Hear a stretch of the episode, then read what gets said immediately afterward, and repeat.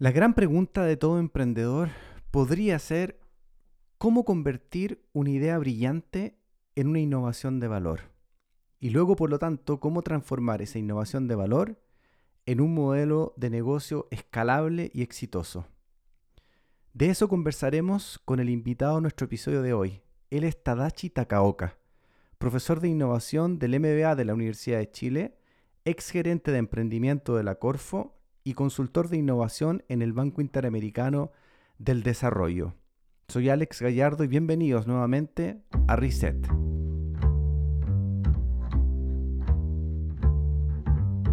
El maestro de la innovación y el emprendimiento. Tadachi, ¿cómo estáis? Gusto de saludarte. Bien, super Alex. Muchas gracias por la invitación a tu podcast. Estoy muy contento de estar acá. Agradecido de, de que nos acompañe y que te hayas tomado el tiempo para poder conversar con nosotros de un tema que, nos atañe tanto hoy en día, ¿cierto? Como es eh, la innovación y el emprendimiento. Entonces, es tremendamente pertinente conversar con un experto como tú respecto de cómo la innovación o los procesos de innovación nos podrían ayudar en este escenario tan disruptivo que estamos viviendo. Eh, son momentos bien claves, la verdad, para este tema. Así que encantado de conversar y sobre todo dar tips y tratar de aterrizar la innovación que de repente suena como a volarse con ideas, pero es más concreto que eso. ¿Cómo tú eh, podrías hacer la, diferencia entre estas cosas, entre generar muchas ideas, el brainstorming, ¿cierto? La creatividad y la innovación. ¿Cómo ayúdanos a ajustar conceptos desde, esa mirada? Claro. Mira, la, innovación en rápido es construir proyectos, hacer cosas concretas, no, son ideas en sí, son productos o servicios que generan valor, que una frase media cliché y que, y que de repente es difícil de entender, porque el valor depende del, del, cliente, no de lo que tú pienses de tu producto. Entonces, eh, esa es la primera definición más básica, es hacer una nueva solución que sea mejor o superior a lo que ya existe, o tal vez la solución no existía como tal, el problema no tenía una solución en día y tú hiciste algo que lo resuelve. ¿Por qué se habla tanto de creatividad? Porque, porque cuando tú tratas de resolver un problema no resuelto o mal resuelto, eh, obviamente no tienes en qué apalancarte, no hay algo que tú, un modelo anterior que tú puedas mirar y decir, oye, puta, esto funciona así, así que lo voy a hacer un poquito mejor. La innovación en general no es, no es lineal. Y por eso cuando hay incertidumbre, cuando no sabes bien quién es tu cliente, cuando no sabes cuál es tu modelo de negocio, cómo, cómo fabricar el producto, qué precio ponerle, eh, es complejo. Te pongo un ejemplo. Dale. Si uno dice, oye, puta, en esta época salir a comprar el pan es un parto porque entre que que tener un salvoconducto, entre que tenéis que te puedes contagiar, etcétera, etcétera, el modelo de negocio tradicional de la panadería está complejo. No, es una buena solución hoy día, porque, porque ir a la panadería a las 8 de la mañana, a salir todos los días, no es tan sustentable. Eh, entonces yo te digo, ¿sabéis qué? Hagamos una aplicación que uno aprieta y te manda el pan en menos de tres minutos. O hagamos una suscripción que te diga un pan en, el pan en caja todas las mañanas a las 7 de la mañana a tu casa. Okay. Suena bien, suena como una buena idea, pero hay un montón de dudas de lo que yo acabo de decir. ¿Hay alguien dispuesto a pagar por eso? Si lo está dispuesto, bueno, ¿qué tipo de cliente es? La señora Juanita que, que chuta que no usa aplicaciones y es la cliente, no es la cliente, cuánto vamos a cobrar por esa suscripción, cuánto vamos a cobrar por, el pan, lo mismo que es en la panadería, menos, más, hay un montón de dudas que tú no puedes resolver, y por eso es innovación, porque no hay, no hay certezas sobre cómo va a reaccionar el cliente frente a eso, que si todo funcionara perfecto como te lo imaginas en tu cabeza, obviamente habría valor, pero hoy eso no existe. Entonces, la, la, separación más, más fácil de hacer es decir creatividad, que se te ocurren buenas ideas, pero las ideas no tienen valor en sí. Perfecto. La, idea no tiene ningún valor porque en realidad lo que tú piensas en tu cabeza son puras mentiras, hasta que lo pruebas en la calle y alguien compra, eh, se inscribe en esa suscripción, alguien te recibe el pánico y dice que está rico, etcétera, etcétera. Bien, entonces, podríamos, eh, podríamos hacer la diferencia entre creatividad e innovación en que el valor lo coloca el otro. El, el, hay, hay, un otro que, que le asigna valor a esa idea que yo estoy generando. Y en ese minuto entonces pasa a ser una innovación. Y de hecho la gente también confunde tecnología, ciencia con innovación. La, ciencia es convertir, el que mejor lo explicaba el doctor Raffler de Siemens, que decía, eh, ciencia es convertir dinero en conocimiento, aprender sobre cosas. ¿Por qué? Eh, porque el cielo es azul, porque sangramos cuando nos hacemos una herida, porque la sangre roja, etcétera, etcétera, eso es ciencia. Eh, no necesariamente hay un valor detrás de lo que estamos investigando para un cliente, no necesariamente vamos a convertir eso en un producto o servicio. Después está la tecnología. La tecnología es meterle A a una maquinita o proceso o algoritmo o lo que sea y que salga B con cierto producto. De nuevo, no necesariamente hay valor dentro de eso, sino que está todo el foco en armar algo que tome A y lo construye en B. Y después finalmente está la innovación, que es tomar todo ese conocimiento, esa tecnología, etcétera, y como bien decías tú, Alex, llevarlo a alguna parte donde alguien le vea valor. Un ejemplo rápido de esto es la penicilina. El descubrimiento de la penicilina es ciencia. Pero, y después dijimos, bueno, ¿cómo lo usamos? Nos lo, lo tragamos, es vía oral, es un ungüento, te lo tienes que inyectar, ¿cómo, no, te lo tienes que meter en, el torrente de la sangre. Chuta, ¿cómo hago eso? Y alguien metió las vacunas pero la vacuna era hiper cara, solo servía para hacer bajo ciertas condiciones, eh, no era tan higiénica, y alguien se tuvo que poner a trabajar y le bajó el precio por 10, creo que costaba como 20 dólares en esa época, que estamos hablando de los años 60, debe haber sido como 4, o sea, como 2 millones de pesos hoy día, yo creo, una cuestión así. Y, y alguien lo, lo hizo con innovación, lo empezó a trabajar y lo llevó a un mercado en el cual era utilizable y que lo podía inyectar a miles de personas. Entonces, es, importante hacer esa separación, como dice, bueno, pero, pero ¿por qué la clase tan técnica de eso? Déjame hacer el negocio por eso. No, es importante porque uno, según lo que está haciendo con esfuerzo, si en cada etapa tú puedes ganar plata, como científico, como desarrollador de tecnología o como innovador, pero tienes que saber bien cuál es tu rol, porque si no te desgastas. El gran tema de todos estos roles es que tenéis poco oxígeno, no tenéis plata suficiente para cubrir los costos durante años hasta que te salga algo. Y por eso tienes que saber muy bien cómo jugar en esa posición. Entonces, si tú eres arquero de un equipo y te ponías a practicar tiros libres, estás perdiendo tu tiempo. Salvo que sea chilaver o algo así. Eh, estás perdiendo tu tiempo en general.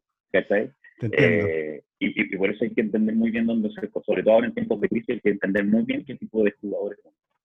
Ok, entonces desde, esa, desde este, de este resumen que nos haces tú, eh, tendríamos que entender la tecnología en este escenario como un habilitador para la innovación. O sea, en el fondo es eh, escuchaba el otro día al fundador de Code que decía que el problema ya no es la tecnología, sino que el problema es qué hacemos con la tecnología. Y hasta dónde transformamos, ¿cierto?, esta suma de conocimiento más tecnología, como dices tú, en innovación de valor para la humanidad y para la sociedad. Entonces, desde esa perspectiva, eh, Tadachi, eh, tenemos, tenemos una cronología de la innovación, ¿cierto? Desde los años 60, con los modelos creativos de Wallace hasta Agile, hoy día en, en las compañías, hay, hay, una cronología, ha habido una mutación, ha habido una evolución, del proceso de innovación. Hoy día, ¿en qué estamos? Hoy día, si tú tuvieras que decirnos, tanto a los emprendedores como a los directores de innovación que nos están escuchando, ¿cuáles son los, el, proceso, el proceso básico, el proceso crítico de innovación que nos podría asegurar o, aumentar las posibilidades de pasar desde una idea a una innovación de valor? ¿Cuáles serían? ¿Cuáles serían tus recomendaciones? ¿Cuál sería ese proceso que deberíamos nosotros seguir desde tu perspectiva? Claro. Claro, mira, la última como base segura, entre comillas, que hubo sobre la innovación fue decir, mira, lo que aprendimos es que eh, no partéis de la idea, no, no, no te centres en tener una buena idea, investiga muy bien el problema. Y, fue como, y, de ahí salieron los lemas de falla rápido y barato, y, salió toda la, mirada del design thinking de los diseñadores que ya hacían esto de forma eh, metodológica y también intuitiva de eh, primero observar el comportamiento humano y después crear un producto, y eso se lleva, digamos, al mundo de la innovación. Yo diría que la última parte que, que todos consensuamos en innovación fue, ¿sabes qué? El proceso parte primero con entender muy bien el problema, mucha entrevista, mucha herramienta, etcétera. Después crear varias versiones de prototipos sucios, de, de MVPs, como se llaman, productos no viables, tratar de testear el mercado y después buscar modelos de negocios para poder escalar. porque es un modelo que suena bastante lineal, era bastante, eh, ¿cómo se llama?, comprensible.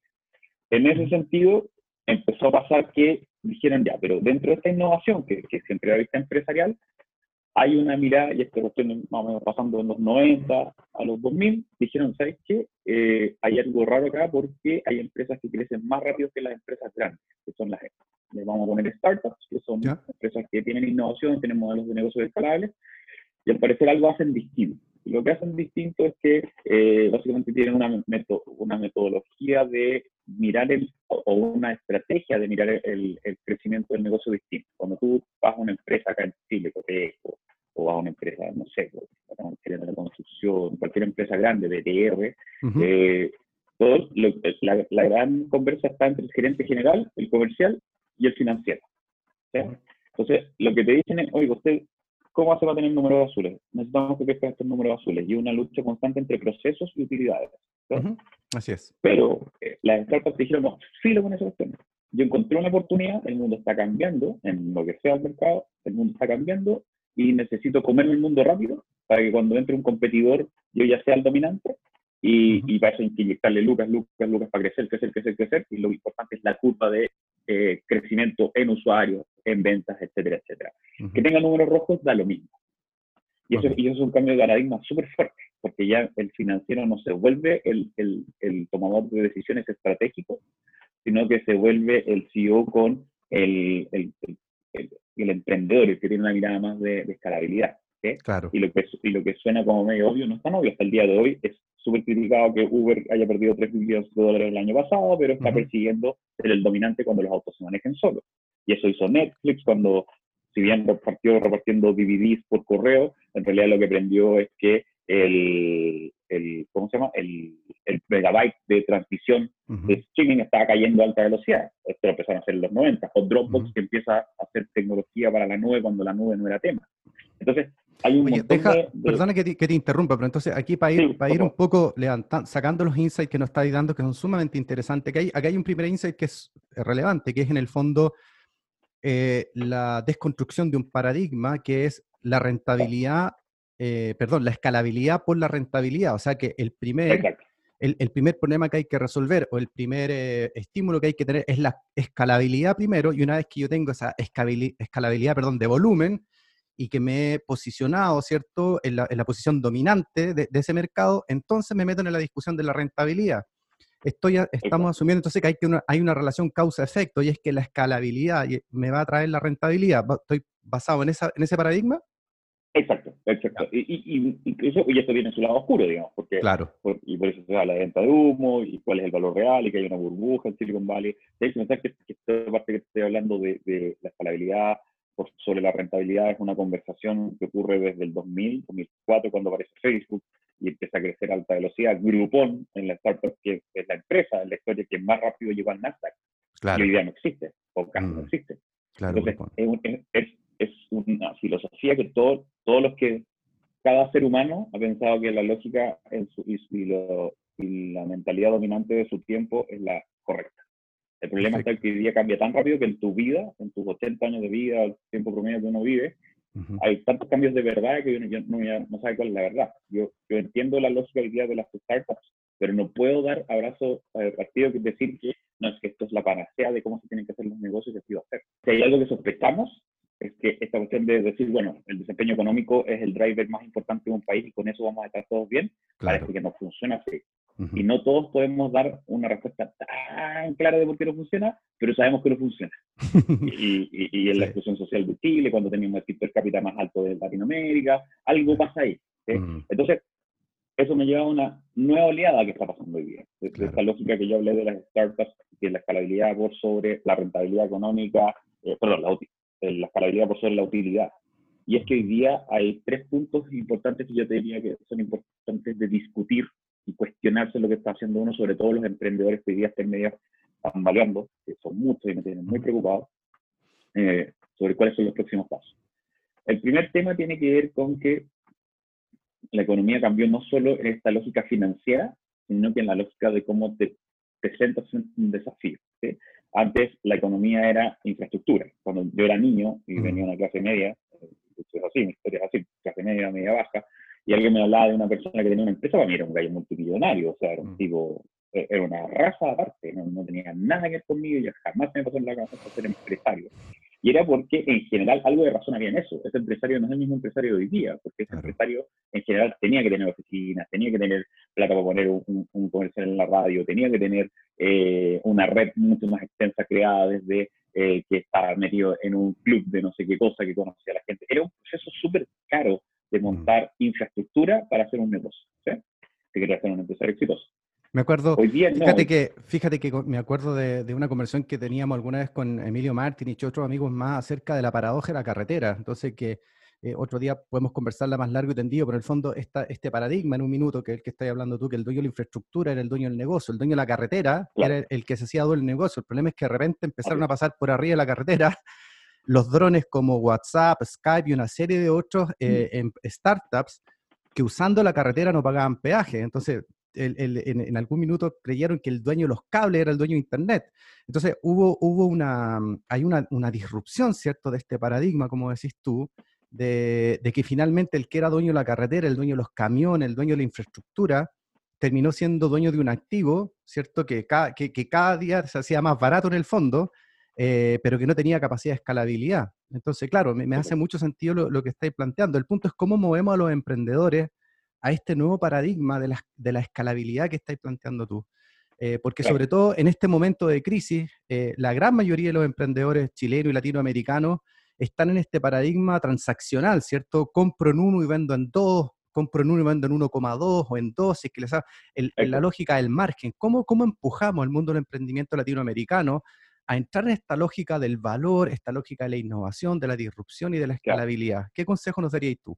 En, en, este primer punto, y solo para terminar la idea, lo que decía era que, claro, como bien dices tú y este, este ejemplo en la carretera, hay una lógica detrás de las capacidades. Tú, antes la capacidad era la infraestructura y hoy día es la data. Y, de eso habla súper bien este libro de Exponential Organization de, de Salim, que, que habla de, esta lógica de, cómo cambia el mundo.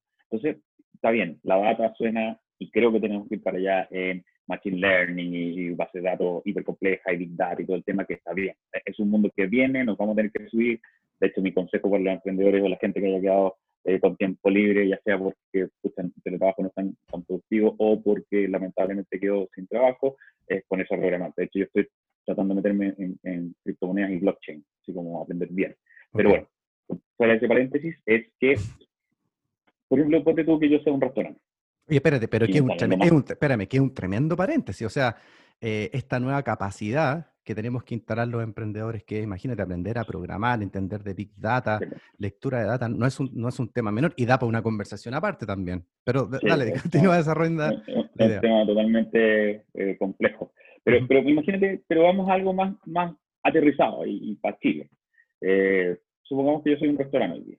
Entonces, mi capacidad que he desarrollado durante estos años era que hacía comida muy rica, estoy caricaturizando, pero hacía comida muy rica, tenía el lugar limpio, logré hacer un proceso con un Excel que ahorraba costos y todo el tema, eh, y, estaba funcionando bien mientras llegaba la gente y se me viene el coronavirus encima.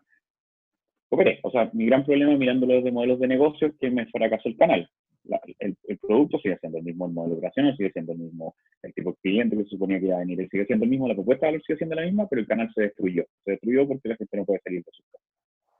Y en ese sentido, lo que tú dices es, bueno, el consejo típico ahí del gurú de televisión, reinvéntate, piensa fuera de la caja. Y, a mí, no me gusta mucho eso porque es como decirte, levántate y corre una maratón, te vaya a lesionar o te va a dar un infarto y te vaya a morir. Entonces eso no se hace así.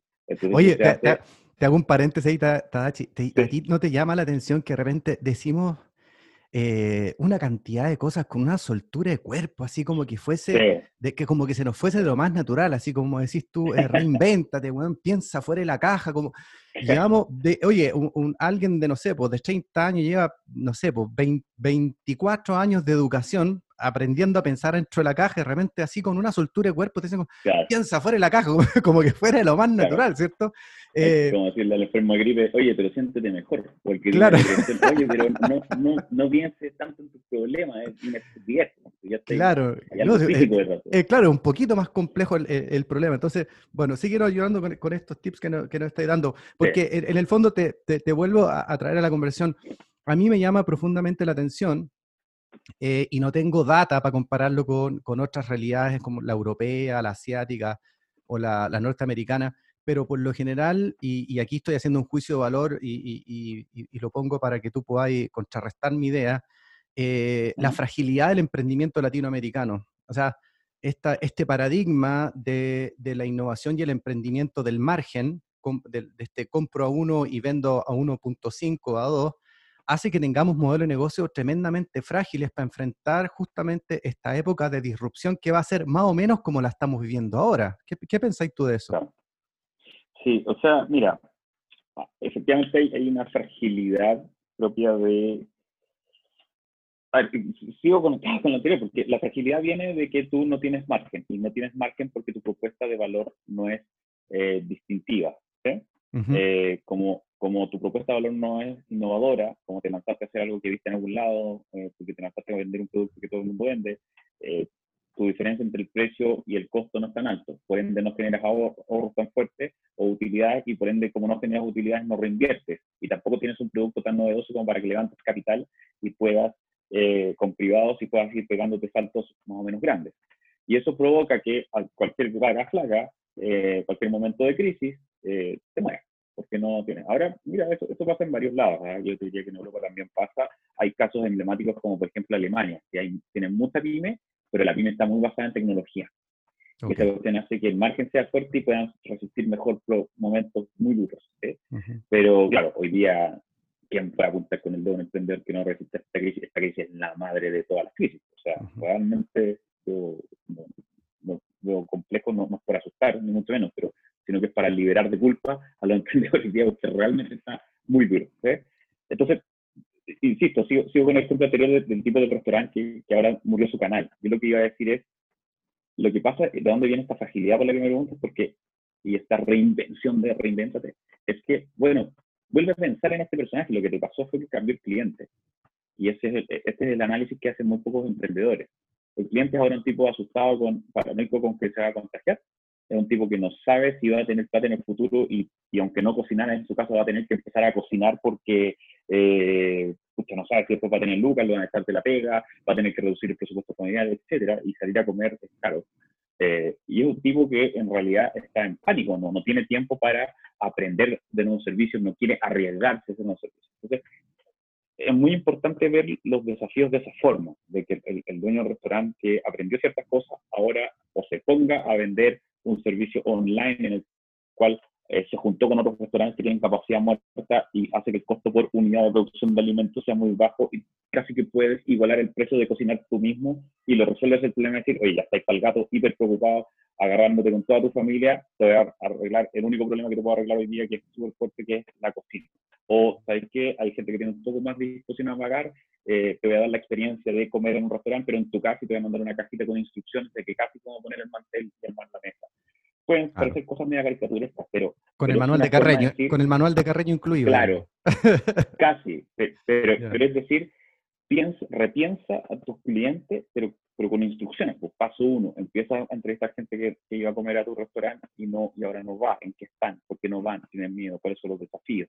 Empieza a testear productos rápidos sobre cómo salir de esta línea. Entonces, esta fragilidad que tú me hablas es porque no se hace esa pega. Lo que se hace es tratar de pensar en un producto, creer que es la mejor idea del mundo o servicio, hablo de producto o servicio indistintamente, y lanzarse al mercado, tratar de vender, vender, vender, y como el producto no es muy distinto, no generáis un delta de, costo que te permita seguir invirtiendo y creciendo. Y eso es lo que te mata.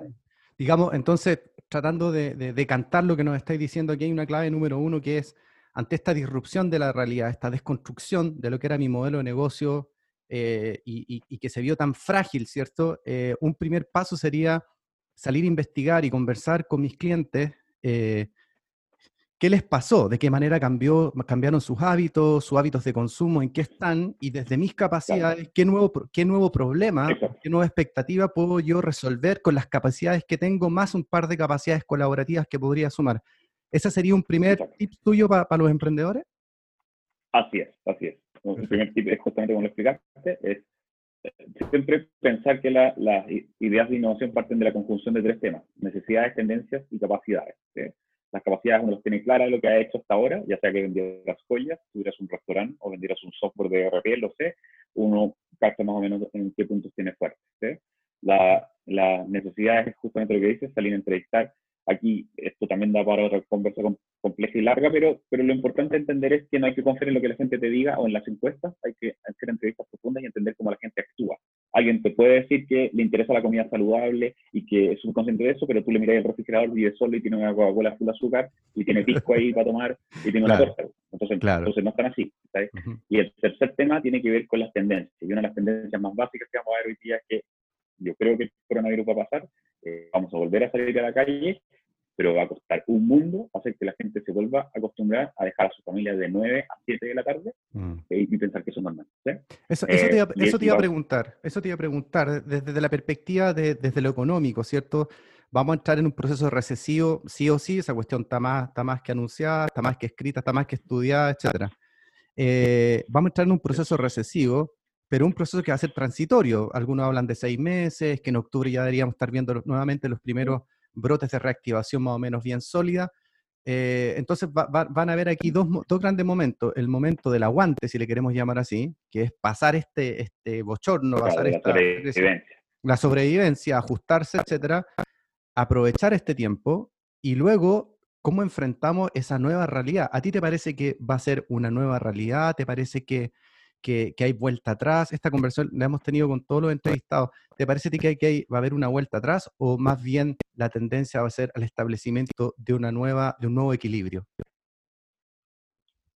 No, yo creo que está, eh, yo creo que hay un nuevo equilibrio de, de, varios temas y de hecho era otro punto que el segundo punto que iba a tocar, pero, pero me adelanto un poco.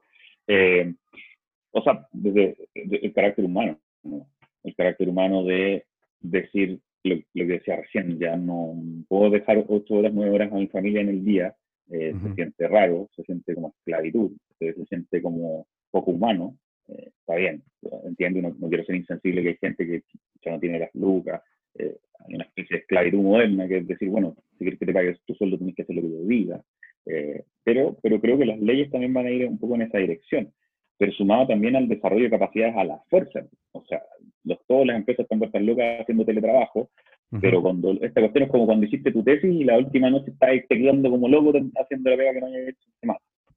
Claro. te salga más bonita, te salga más fea, te saqué un 5, te saqué un 7, va a llegar a un punto en el cual tu tesis está terminada. Y en este punto en el que va a llegar es que tienes una infraestructura digital montada en tu empresa. Más fea, más linda, pero está.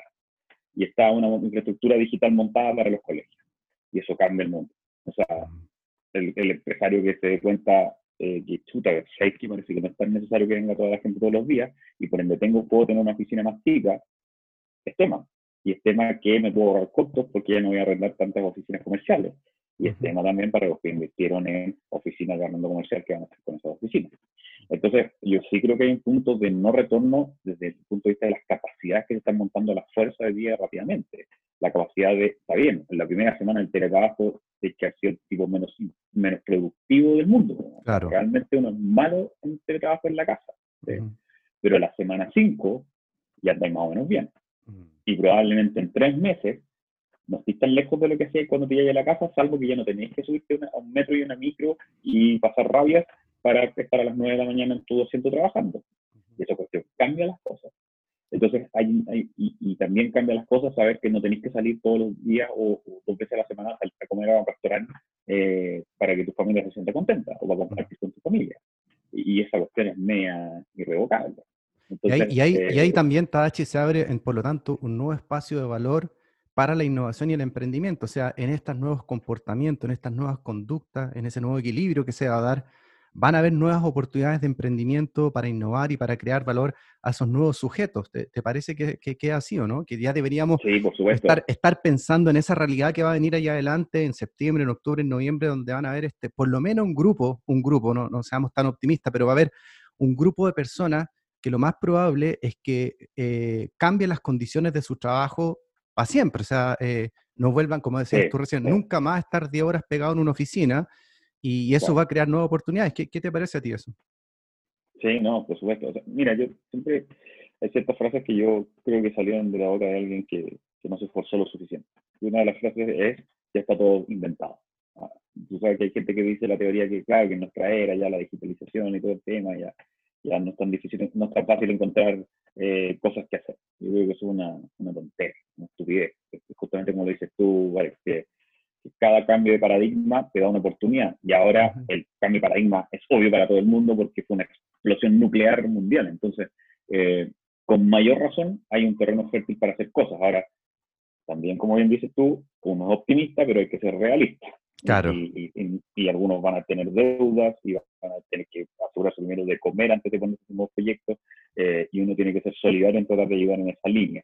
Pero también hay un segmento que va a poder hacer cosas y, y, ahí yo creo que hay una oportunidad de mirar, pero el consejo más básico es decir, entiende primero tus capacidades, no te pongas a hacer cualquier cosa, entiende primero cómo este nuevo mundo afecta a tu industria en particular y trata de empezar a testear nuevos productos, porque nadie sabe cuál es ese nuevo producto, no puede fantasear sobre cosas, puede, puede jugar al adivino sobre esas cosas y ser biólogo, pero eso tiene cero valor. Es, aquel que empieza a vender la primera unidad de eh, pan por suscripción, como decía antes, ese es el tipo que realmente sabe lo que va a funcionar, ¿sí? y, de eso me quiero colgar también con, con, otro cambio de paradigma que ya se venía dando y yo creo que hoy día ya se va a instalar, que es la innovación social, que suena como una carta media, eh, media bonus, media joker, porque claro, oh, qué buena gente que, que habla de innovación social, no, pero hay una discusión súper fuerte detrás de lo que estaba explicando antes de las startups, de qué es valor.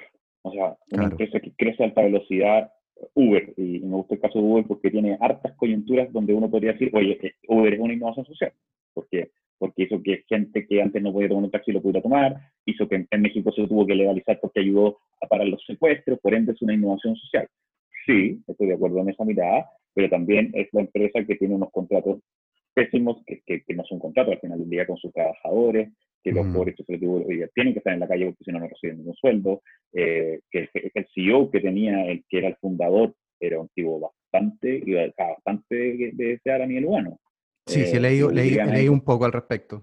Sí, se van a encontrar con varias cosas bien oscuras de él. Eh, entonces, eh, y una empresa que, como decíamos, perdió 3 billones de dólares peleándose a morir contra Didi en China, contra Cabify de España, contra otras, otras empresas, digamos, de, y que va a haber un ganador, y si gana el dominante como Amazon hoy día, que reparte el 50% de las cosas de las ventas online del retail en Estados Unidos, y trae un montón de cuestionamientos que no son cómodos.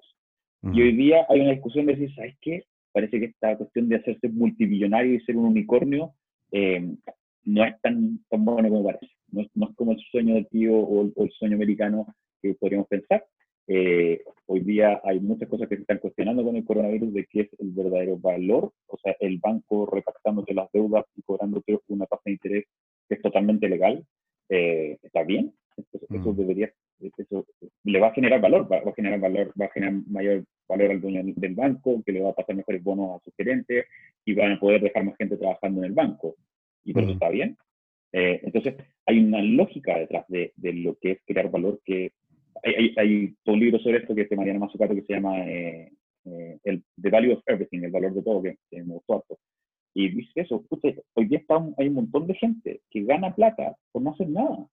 Y, y, me sumo, a yo no estoy eh, apuntando desde un púlpito, yo lo he hecho y no me di cuenta, y hoy día lo estoy cuestionando, cuando especuláis con el mercado, cuando te compráis departamento y lo arrendáis, y al siguiente arrendatario se lo arrendáis más, más, porque el departamento creció de valor, pero en verdad la sociedad no le está dando ningún valor.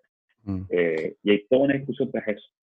Fíjate eh, que... Estamos muy, muy metidos en innovación, estamos discutiendo muy por Fíjate que hablábamos con Juana Ramírez, una, una emprendedora mexicana que creó una compañía que se llama Soin, que también la entrevistamos ya y el episodio saldrá o, saldrá un poquito antes que salga el tuyo al, al aire y justamente uno de la, conversación se centró en un momento justamente en eso, en, la definición de valor. ella dice, yo me, yo me defino como una emprendedora social eh, porque, el, porque el propósito y el impacto y el valor que generamos tiene un impacto social. Y, claro, y coincidía con lo que me estás diciendo tú, que, que, de repente eh, sería importante que desde el mundo del emprendimiento entráramos en esta discusión, o sea, junto con, con, la discusión, como dices tú, de enamorarnos del problema y darle vuelta al problema, etcétera, hacer prototipo, todo, todo el modelo de innovación, también poner una, ahí una, una cápsula, poner un capítulo de reflexiones, bueno, ¿cuál va a ser el aporte que yo voy a hacer a esta sociedad? ¿Cuál es el sentido propósito de lo que, de lo, de lo que estoy haciendo? ¿Te, parece que debería ir por ahí? Yo creo que sí, y, es una conversa difícil porque hoy día suena medio a, a un favor, suena como a, tratar de ser buena gente y dejar plata sobre la mesa. Y yo creo que es al revés. ¿ah? Yo creo que en el futuro, cada vez más, nadie se va a querer ensuciar con emprendedores que, que no tengan una demostración clara de valor. Cada vez va a ser más feo decir, sí, yo tengo partes departamentos y los arriendo. Eh, y, te va a obligar para participar del club de la economía mundial, por un neocapitalismo que, o neo algo, eh, yo creo que hay que tener que construir ciertas condiciones para, para participar en las grandes ligas y, eso va a tener que ver con que tengas un buen trato con tus trabajadores, seas eh, eh, medioambientalmente sustentable, eh, tengas un producto que realmente cree valor para la sociedad.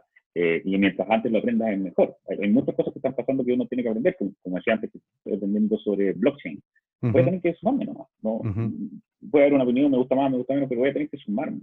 Y son cosas que al principio suenan como hacerlo por buena onda o medio hippie y se terminan convirtiendo en estándares. Y, esa es la sensación que tengo hoy día, que la innovación social se va a convertir en un estándar y la llevamos a llamar innovación. ¿no? Claro.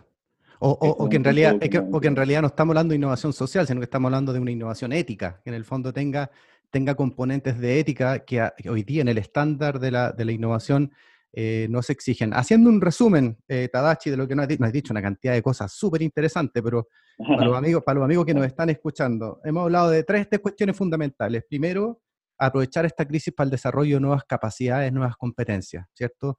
Nos hablaste de, de, los que tienen tiempo hoy en día, aprovechar todas estas, estas herramientas que están en línea para aprender o adquirir nuevas competencias como, por ejemplo, la eh, codificar o programar. Desarrollo del software, etcétera. Eso es una. Eh, segundo, entrar en una fase de prototipo, eh, ensayo y error, y eso pasa por entender qué pasó con los clientes que teníamos, en qué están hoy día, y en ese nuevo escenario, cómo se proyecta en un futuro cercano, unos seis meses más, para construir nuevas soluciones para esa realidad que va a estar ahí adelante. Corrígeme tú si no voy bien, esa es la segunda. perfecto, perfecto, el resumen. y la tercera tiene que ver con eh, el establecimiento, nueva, la, nueva definición de valor, ¿cierto? Que eh, incorporar en aquello nuestra propuesta de valor, incorporar en esa definición eh, elementos de propósito, de ética que tengan que ver cómo, cómo vamos a contribuir, cómo vamos a contribuir a la sociedad, a la humanidad y al mundo. ¿Te parece, ¿Te parece un buen resumen? Sí, me parece excelente. Solo quiero agregar, un cuarto punto muy rápido. Eh, Por favor. Sobre cosas que se descubrieron, que se descubrieron en, el tiempo. Eh, se descubrió que las grandes compañías en general no pueden hacer innovación disruptiva por una serie de conceptos humanos, desde el gerente general que tiene miedo de embarrarle, que lo echen, a, los gerentes que les dicen hace más con menos y no les dan tanto presupuesto y no se acepta el error, y eso pasa en todo el mundo, Suiza, Estados Unidos, Japón, no estoy hablando de Chile. Sí, lo veo a eh, diario yo. Dio luz, Claro, y dio luz a algo que se llama Corporate Venture, que es básicamente innovación abierta a través de startups. Y por eso Google, en realidad, si bien tiene algo de I+D, lo que más hace es comprar tecnología de startups que realmente pueden correr el riesgo. Hoy día, la, no, nuevamente tratando de ser realista, las grandes empresas miran a la innovación como algo que no va a pasar este año, que, tienen que sobrevivir, lo entiendo, pero yo creo que tienen otros desafíos como, que están con incendios de cómo hacer teletrabajo, cómo digitalizarse y las startups están hiper especializadas en eso, lo vienen haciendo desde antes de la cuarentena, trabajan a distancia y lo hacen bien. Y, creo que ahí hay un nexo de que hay algún ejecutivo de empresas que están esto. Yo creo que las startups son su salvación. No hay otra forma, no van a alcanzar a cambiarlo suficientemente rápido. Eh, y en ese sentido creo que, que, como mensaje final dentro de enrollando de este tema, la innovación siempre se ve como un adorno, se ve como una cosa que se hace cuando sobre el tiempo, se ve como una cosa que se hace cuando está ahí en piso firme y ahí te pones a innovar. Y yo diría que es al revés. Claro, la gente ve que está, viene un tornado y que tiene que ah, reforzar la casa y ojalá que la casa resista el tornado. Y yo diría que es al revés. primero, mira, construye la casa de tal forma que entiendas la, entiendas la composición del tornado, te pongáis a estudiar un poco la composición del tornado y después ponte a, a, trabajar en la casa en sí. No te pongáis como loco a hacer la casa porque te va a quedar mal y te la van a destruir. Y si tratan solo de sobrevivir ahora como sea la mala, eh, pucha, pinta feo el futuro. Yo creo que esta reinvención de la que hablábamos hace estos puntos, pero con un método, con, no sé si llamarle receta, porque no hay una receta para hacer negocios exitosos, pero es un método de entender primero el desafío que viene, gastarte una semana en entrevistar, entrevistar y en paralelo ir trabajando y pilotear muy rápido, eh, puede salvar a más de uno, más de uno que hoy día tal vez está en peligro. Fíjate que me hace acordar de un, artículo que leí hace como dos años y hablaba de, este santo grial que tienen los emprendedores o las startups, como le llaman hoy día, eh, y que es justamente ese santo grial que andan buscando las grandes corporaciones. Y justamente tiene que ver con este elemento, esta conexión profunda que tienen con la realidad subyacente, con lo que realmente está ocurriendo y por lo tanto la capacidad de accionar mucho más rápido en términos de innovación que las grandes, que las grandes compañías o las grandes eh, eh, corporaciones. Entonces, este es un escenario, y en eso comparto contigo, Tadachi, este es un escenario que se ve que es muy disruptivo, que es tremendamente desafiante, pero que al mismo tiempo impone ciertas condiciones eh, que son oportunidades para los que estén atentos, para los que estén despiertos, para los que estén curiosos, para innovar y emprender, ¿cierto? Emprender, eh, eh, ajustarse para pasar, la crisis, porque allá adelante, ahí, ahí, ahí nomás un par de meses más, se ven grandes oportunidades. Tadachi, te agradezco muchísimo e, este tiempo que te diste para conversar con nosotros. Te dejamos comprometido desde ya para abordar un tema que tú mismo te, amarraste ahí para, conversarlo otro, en otro episodio, pero que sigamos conversando de innovación 4.0 y emprendimiento. ¿Qué te parece? Sí, encantado, encantado. Muchas gracias nuevamente por la invitación, Alex. Lo pasé muy bien. Y nada, mi, mi, mi gran interés de día y preocupaciones tratar de ayudar con un granito de arena a los emprendedores, tratar de guiarlos un poco porque tienen poco oxígeno. Y, creo que es importante que eh, vean métodos para poder salir acá frente a un contendiente que no es menor. Perfecto, mi amigo. Volvemos a conversar entonces. Un abrazo grande para ti, Tadachi. Un fuerte abrazo, Alex. Muchas gracias. Bye, bye.